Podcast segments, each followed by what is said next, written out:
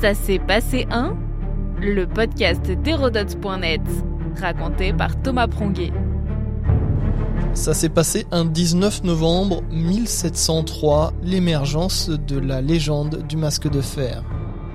Un mythe qui fait suite à la mort d'un prisonnier à la Bastille cette année-là, une histoire vraie qui va entrer dans la légende et déchaîner les passions. À la fin du règne de Louis XIV, un brigand est trimballé de prison en prison.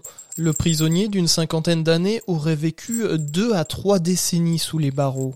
D'abord à Pignerol, une forteresse alpine située entre Briançon et Turin jusqu'en 1681, avant d'être envoyé dans le Piémont puis à Sainte-Marguerite de Lérins sur la Méditerranée face à Cannes pour terminer à la Bastille.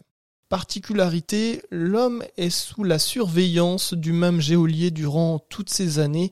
Il s'agit de Bénigne d'Auvergne, dit Monsieur de Saint-Mars, un ancien mousquetaire. Le 19 novembre 1703, ce mystérieux prisonnier meurt à la Bastille. Il est enterré quelques jours plus tard sous le nom de Marchiali, et c'est tout. Ce n'est que huit ans après sa mort qu'un heureux rebondissement le fait sortir de l'anonymat.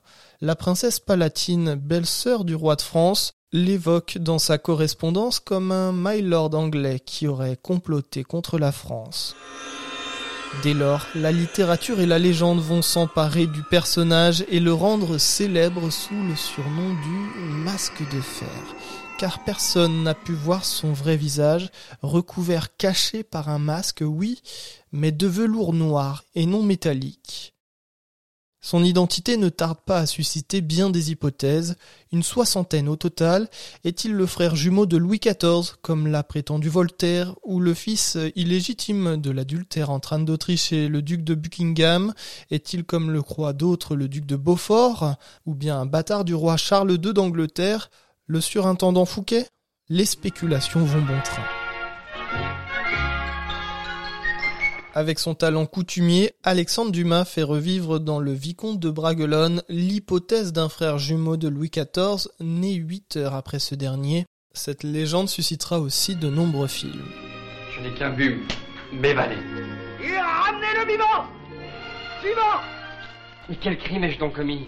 Vos yeux et votre bouche, je les aime.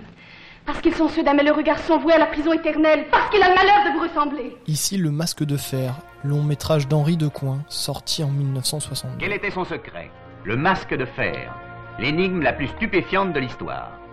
Chercheurs et historiens vont eux aussi s'emparer du sujet. Dans Le Masque de Fer, aux éditions Tempus, Jean-Christian Petit-Fils évoque l'identité d'un certain Eustache d'Angers, valet de la cour, Aujourd'hui, la plupart des historiens s'accordent sur cette version des faits, le masque de fer était un simple serviteur. L'homme a été arrêté à Calais en août 1669 et conduit jusqu'à Pignerol, où il est remis à monsieur de Saint-Marc avec des instructions très particulières, un cachot où on ne puisse le voir ni l'entendre. Mais alors qu'avait-il à dévoiler de si secret? Cela reste une hypothèse, mais au moment de son arrestation se tiennent des négociations secrètes entre Louis XIV et Charles II d'Angleterre. Leurs correspondances sont chiffrées.